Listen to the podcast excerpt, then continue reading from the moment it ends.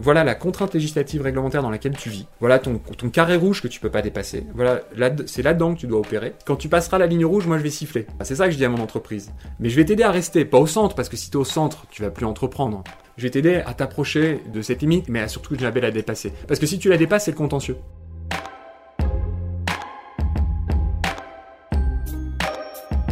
Bienvenue dans Enquête interne, le podcast proposé par Lefebvre Dalloz qui vous emmène dans les coulisses de la compliance.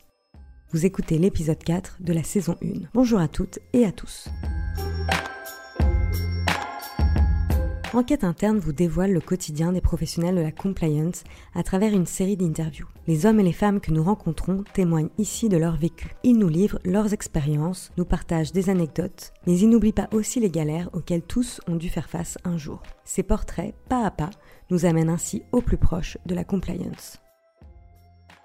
Dans cet épisode, Timothée Kieffer, directeur juridique adjoint chargé de la conformité chez SNCF Réseau, nous parle méthode. Pour lui, un professionnel du droit qui veut faire de la conformité doit sortir des sentiers battus, des techniques apprises sur les bancs de la fac de droit. Car ce qu'on attend du juriste, ce n'est pas uniquement de maîtriser la réglementation applicable au secteur de son entreprise. Il faut se dépasser. Il donne sa recette à Stéphano Dana, rédacteur en chef de la solution Compliance et éthique des affaires, et Leslie Brassac, journaliste pour actueldirectionjuridique.fr. Très bonne écoute à tous. Timothée Kieffer, bonjour. Vous êtes directeur juridique adjoint chargé de la conformité et de l'organisation et délégué à la protection des données personnelles auprès de SNCF Réseau. Pouvez-vous nous décrire l'organisation de ces services au sein de SNCF Réseau et le choix du rattachement de la conformité à la direction juridique? Bonjour, merci pour votre invitation. La question de la conformité dans le groupe SNCF, c'est une question relativement nouvelle. On n'a pas la maturité que peuvent avoir les secteurs bancaires ou assurantiels, par exemple, sur ces sujets-là. La question est intervenue euh, avec euh, l'arrivée des dispositifs euh, Sapin 2 et RGPD, qui nous ont imposé d'avoir une réflexion sur la manière dont on pouvait appréhender différemment le droit. Et c'est ainsi que la question de la conformité est arrivée. Le rattachement à la direction juridique nous a semblé une évidence et elle n'a jamais été contestée, ce qui n'est pas le cas dans toutes les entreprises. Et il faut reconnaître que euh, même si je suis le premier à, militer pour que les directions de conformité soient rattachées, soient intégrées aux directions juridiques, je pense que quand vous avez un dispositif qui est vraiment arrivé à maturité, on peut tout à fait envisager que la direction de conformité soit rattachée par exemple à la direction du contrôle interne. Mais simplement parce qu'on n'est plus du tout du tout sur le même stade de réflexion. Là, sur nos dispositifs chez SNCF, on en a un moment où on a besoin de bien comprendre les textes, de bien les analyser, de les appréhender finement, de manière à proposer à l'entreprise euh, des programmes les plus fins possibles, les plus ajustés possibles, de manière à ce qu'ils n'aient pas un impact négatif sur le fonctionnement de l'entreprise lui-même. D'autres entreprises qui ont un, un, service conformité indépendant, autonome, quel inconvénient voyez-vous à laisser le service conformité à part du service juridique par exemple? La conformité, c'est une discipline qui est naturellement évidente, une discipline de juriste d'abord. Quand on dit conformité, il faut toujours ajouter conforme, mais oui, mais conforme, mais à quoi finalement? C'est ça la question. On est conforme d'ailleurs en anglais, comply comply with. Bah, moi, je dis toujours, euh, c'est bien joli, l'éthique, la RSE, tout ce que vous voulez, mais enfin, quand on est une entreprise, a fortiori comme nous, une entreprise publique, on est d'abord avant tout conforme aux lois de la République. Et les lois de la République, ça semble grandiloquent comme ça, mais ça se traduit par le code civil, le code pénal, le code de la compte publique, etc., etc. Qui mieux qu'un juriste pour les connaître. Donc nous, on est là, notre ADN naturel, c'est de faire une veille juridique, de essayer de comprendre quel est le droit applicable aujourd'hui, comment il va évoluer demain, comment il devrait évoluer demain, parfois aussi, et de, comme ça, d'essayer d'adapter en permanence l'entreprise à ce cadre, à cette contrainte réglementaire qui est la sienne. En fait, ce que vous dites, c'est que la conformité, elle se situe au tout début d'un processus. Finalement, c'est presque de la prévention. On n'est pas dans le contrôle de normes juridiques. C'est l'idéal vers lequel nous, on aimerait tendre à la SNCF. C'est-à-dire qu'on constate une chose, c'est que les entreprises, généralement, bah, on attend d'être bien sûr que le législateur, ait bien voté sa loi, bien voté son programme. On attend d'être bien sûr qu'il soit bien applicable, qu'il y ait bien les décrets. Et puis de préférence, on attend d'être bien sûr qu'il y ait une entreprise qui ait déjà été contrôlée, sanctionnée. Et si on peut être nous-mêmes sanctionnés, alors là, évidemment, là, on commence à mettre les moyens, on met en place un dispositif. Nous, on se dit, tout ça est quand même bien idiot, parce que là, on a quand même perdu un temps précieux, quoi. Et puis quand vous en êtes là, bah, en fait, vous avancez, mais vous avancez avec le glaive dans le dos. Donc vous n'avancez pas dans de bonnes conditions, pas avec un bon niveau de réflexion, pas forcément avec les bons moyens, et en fait vous épuisez tout le monde. Et vous ne mettez pas en place le bon dispositif. À ce moment-là, vous faites du conformisme, vous faites plus la conformité, c'est-à-dire vous appliquez le texte tel qu'il est, quoi, mais sans vraiment le comprendre, sans prendre le temps de le comprendre. En fait, quand on fait de la conformité, je fais un peu ce parallèle parfois avec le kinésithérapeute. Hein. Vous êtes le kinésithérapeute de l'entreprise, c'est-à-dire vous êtes là un peu pour, pour la redresser là où il faut, pour faire en sorte qu'elle qu'elle soit bien droite, bien dans son cadre législatif, et qu'elle puisse travailler sans prendre le moindre risque. Et ça, c'est quelque chose qui s'anticipe, qui se prévient. Parce qu'il faut prendre du temps pour le faire. C'est un vrai changement de paradigme pour les entreprises euh, françaises. Quand j'en discute avec des collègues anglo-saxons, on voit bien que là, il y a une problématique de culture. La contrainte légale et réglementaire, bon, c'est pas quelque chose qu'on prend en considération. Finalement, qu'on monte un gestionnaire d'infrastructure, euh, une banque ou un food truck, la contrainte réglementaire, c'est le truc dont on se souciera quand tu auras un contentieux, quand tu auras un procès, quoi. Mais là, c'est trop tard, en fait. Alors, du coup, comment vous en êtes arrivé à cette réflexion? Moi, ma difficulté, mon obsession du quotidien, c'est de ne pas faire de la conformité en chambre. Ma prétention, c'est de faire de la conduite du changement. C'est en fait de faire évoluer les mentalités, évoluer les entreprises. Par exemple, sur la corruption. Ce que je dis à chacune de mes interventions en interne sur la corruption, c'est il faut lever le tabou de la corruption. Finalement, de la même manière que pour d'autres raisons, on a levé le tabou sur le harcèlement moral, le harcèlement sexuel, les pratiques sexistes. C'est pas le législateur qui nous a imposé de lever ce tabou-là. Il n'y avait pas véritablement de programme de conformité à mettre en place. Finalement, on l'a fait parce qu'on y était obligé, d'un point de vue médiatique, on a une pression. Et alors, on a levé ce tabou. Et comme on a levé ce tabou, petit à petit, les entreprises évoluent positivement. Pas encore parfait, mais on évolue positivement sur ces points-là. Eh bien, en matière de corruption, c'est pareil.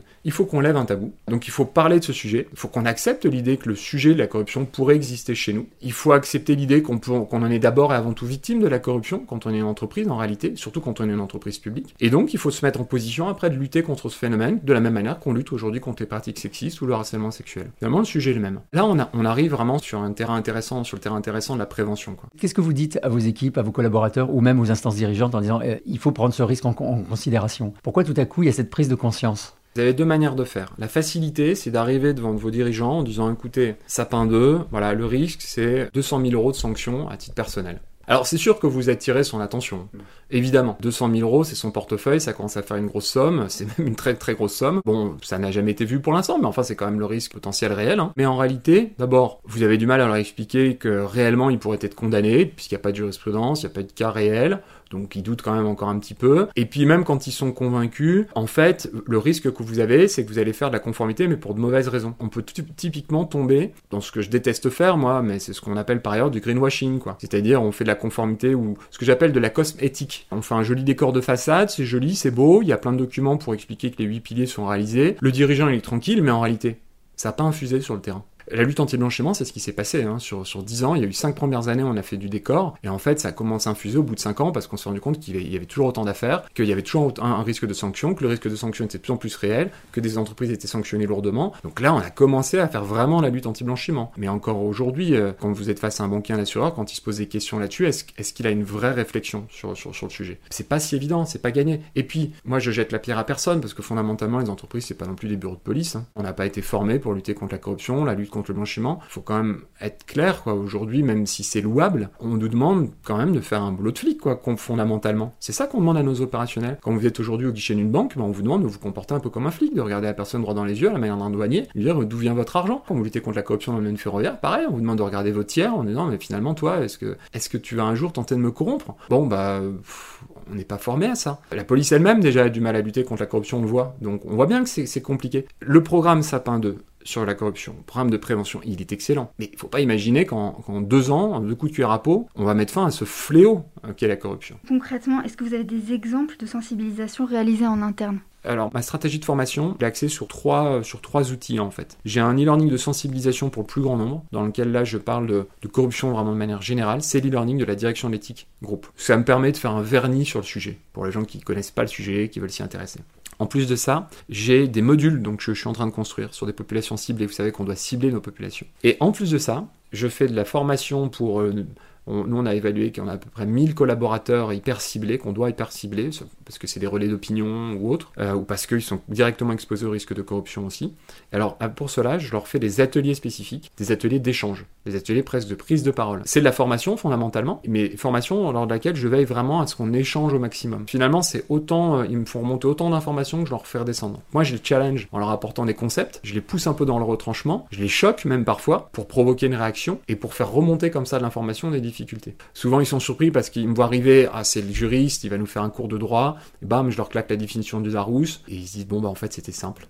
Alors, du coup, ça va mieux. Du coup, ils écoutent. C'est une sorte d'atelier de parole où chacun euh, met en avant ce qu'il a connu, ce qu'il a vécu, ses expériences. Et du coup, se dégage une espèce de règle que vous, vous allez coucher par écrit ou sur un e-learning pour ensuite alimenter la formation. Oui, c'est ça. Ça s'auto-alimente. Et de règles ou de bonnes pratiques aussi. en ce moment, on est sur la politique cadeau. Bon, bah, où ça commence, où ça s'arrête. Ouais, mais est-ce que ça veut dire que je peux plus aller dans les séminaires? Oui, mais est-ce que ça veut dire que je peux plus acheter, offrir un café à un tel? Mais alors, du coup, l'autre, il m'invite au restaurant. Est-ce que je peux y aller? Donc, c'est plein de petites questions pratiques comme ça. Et finalement, le meilleur moyen d'y répondre, bah, c'est de se mettre autour de ça. Mais toi, t'as fait comment la dernière fois? Bon, bah, moi, j'y suis allé, mais j'ai l'addition. Bah oui, tu vois, c'est pas con. Bah voilà, c'est ça qu'il faut faire. Et finalement, il n'y a que comme ça que ça peut sensibiliser les gens parce qu'ils sont dans un cas concret, ça les concerne eux, et on n'est plus dans le discours juridique, et donc ça prend, ça marche. Exactement. Mais ça, c'est long à construire. Hein. Et ça nécessite, je vous dis ça avec beaucoup d'humilité parce que ça ne fait que deux ans que je suis dans le, métier, le milieu ferroviaire qui est extrêmement complexe, mais ça nécessite de faire un effort de compréhension de son entreprise, de son ADN conséquent. Euh, moi, je passe plus de temps à essayer de comprendre comment fonctionne le ferroviaire finalement qu'à lire les textes sur la corruption. Parce que globalement, les concepts, je les connais, j'ai pas besoin de les connaître plus. Ce qu'il faut maintenant, c'est que je connaisse bien le ferroviaire pour m'adapter à ce que eux euh, font à leur quotidien. Quoi. Quand on est euh, responsable conformité, je pense qu'il faut être un vrai caméléon. Quoi. Faut, faut vraiment s'adapter à son milieu. Moi, je suis content parce que dans ma carrière, bon, qui est pas qui est loin d'être terminé. Pour l'instant, je suis à la mi-temps, on va dire, de ma,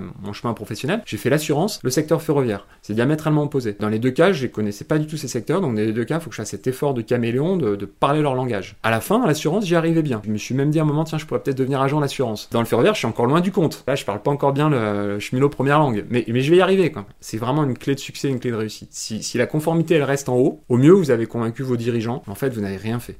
Votre entreprise, elle n'a pas changé, elle n'a pas évolué. On emploie une expression chez SNCF Réseau que j'aime beaucoup. On dit chez SNCF Réseau qu'en fait, qu'on doit faire infuser le droit. Et je trouve que c'est une jolie manière de définir ce qu'est la conformité. C'est faire infuser le droit. En fait, moi, je dois faire en sorte que nos 54 000 collaborateurs deviennent tous des petits juristes. En tout cas, doivent tous avoir une petite sensibilité à la contrainte juridique. Ils doivent tous comprendre qu'on ne travaille pas comme on veut. On travaille en fonction des lois qui nous sont applicables. Tous. Et vous arrivez à quantifier le résultat. Vous avez un système de contrôle presque pour voir si, euh, si vos collaborateurs ont bien compris le chemin ça, c'est le défi de la conformité. Figurez-vous que le... on a changé de président chez SNCF Réseau il y a un an. Je crois que c'est probablement la première question qu'il m'a posée. Quels sont tes KPI Et j'avoue avoir été bien en peine de lui répondre. KPI de la conformité, bah ça, ça c'est vraiment un sujet qu'on est en train d'inventer. Alors, il y, a des, y a des choses faciles, hein, le nombre de salariés qu'on a formés. On arrive maintenant à cartographier euh, les salariés qu'on a formés, le nombre de tiers qu'on a évalués. Enfin voilà, on peut faire des choses comme ça. Mais bon sang, euh, être capable en fait surtout de, de mesurer, ce qui serait hyper intéressant, de prendre un peu la température de l'entreprise afin de mesurer si, si sa perception des choses a évolué. Vous voyez, typiquement, tout à l'heure, on parlait des pratiques sexistes et du harcèlement sexuel. Intuitivement, on peut penser que la perception des gens, on voit bien que dans les entreprises, les, les manières de fonctionner ont évolué là-dessus, et c'est tant mieux, mais est-ce que vraiment le sujet a évolué Est-ce qu'on peut le mesurer de manière fiable? Je sais pas, je sais pas comment on pourrait mesurer ça. Alors nous, on le mesure de manière un peu indirecte à travers des enquêtes euh, de satisfaction des salariés, ce genre de choses. Je pense que peut-être qu'il faudra qu'on mette en place ça. Mais ça, c'est vraiment un sujet à inventer. Et j'avoue que je suis pas encore hyper à l'aise là-dessus. C'est un sujet qui est en cours de réflexion, quoi. Et qui est essentiel. Et justement, concernant votre cartographie des risques, comment avez-vous procédé? Vous êtes allé voir chaque service en leur demandant d'identifier les risques auxquels ils sont confrontés? On s'est rechallengé en 2020. Donc là, on a fait un panel. On s'est nourri des jurisprudences, euh, enfin des cas en tout cas euh, de la sur ce sujet, qui avait dit, lors des deux affaires euh, que je ne citerai pas, euh, moi je me souviens, ça m'avait un peu heurté sur mon, je me suis dit, ouais, c'est un peu idiot leur truc là. Il, disait, faut, faut, que, ça repose sur un nombre de gens suffisamment interviewés. Puis en y réfléchissant, je me dis, bah ils ont raison. Sur le moment, ça m'a gonflé, parce que je me suis dit, mince, mais ça va être impossible à mettre en place. Puis il faut mais oui, ils ont raison. Si je veux prendre la température de mon de corruption, faut que j'interviewe un maximum de gens. On a fait une liste de pas loin de plus de 300 personnes. On a communiqué cette liste à un cabinet d'avocats parce qu'on voulait que les gens se sentent à l'aise de répondre. Donc on leur a dit, c'est un cabinet d'avocats qui va faire l'interview parce que ça vous permet d'avoir une garantie de confidentialité de ce que vous allez leur dire. Moi, je veux pas les verbatim, je les aurai pas. C'est le cabinet d'avocat qui va les garder. J'irai sous scellé quasiment dans son coffre. Donc, lâchez-vous, racontez exactement les choses telles que vous les voyez. Quoi. On a pris 300 personnes, pas le top management. Hein. On a pris euh, des gars sur le ballast, on a pris des gars tout en haut, on a pris des gars au milieu, on a pris des gars qui sont nouveaux, des gars qui sont anciens. Euh, on a pris différents métiers. On a vraiment 300 euh, personnes hyper représentatives de nos 54 000 personnes, autant que possible. Donc, j'ai travaillé là-dessus avec les RH. On, a, on s'est vraiment cassé la tête pour faire ce panel. Et comme on avait un temps très court pour le faire, parce que le groupe nous avait donné un mois et demi pour mettre à jour notre cartographie des risques. On a dit au cabinet d'avocat, voilà, je vous donne une liste de 300 personnes, vous allez piocher dedans au hasard, vous allez en interviewer au maximum. D'ailleurs, je les ai payés au, nombre de personnes interrogées. Donc pour eux, c'était challengeant. Pendant 15 jours, 3 semaines, ils ont fait des calls. On a même pensé faire appel à un institut de sondage à un moment. Et peut-être que par le futur, on le fera, parce qu'ils sont quand même très pros là-dessus. Donc on avait bâti notre questionnaire et tout ça avec le cabinet d'avocats, et hop, ils ont fait du call et ils ont interviewé un maximum de personnes. Au total, de mémoire, ils ont interviewé quelque chose comme euh, pas loin de 150 ou 180 personnes. Mais je suis pas complètement satisfait pour autant. On fera mieux en 2022.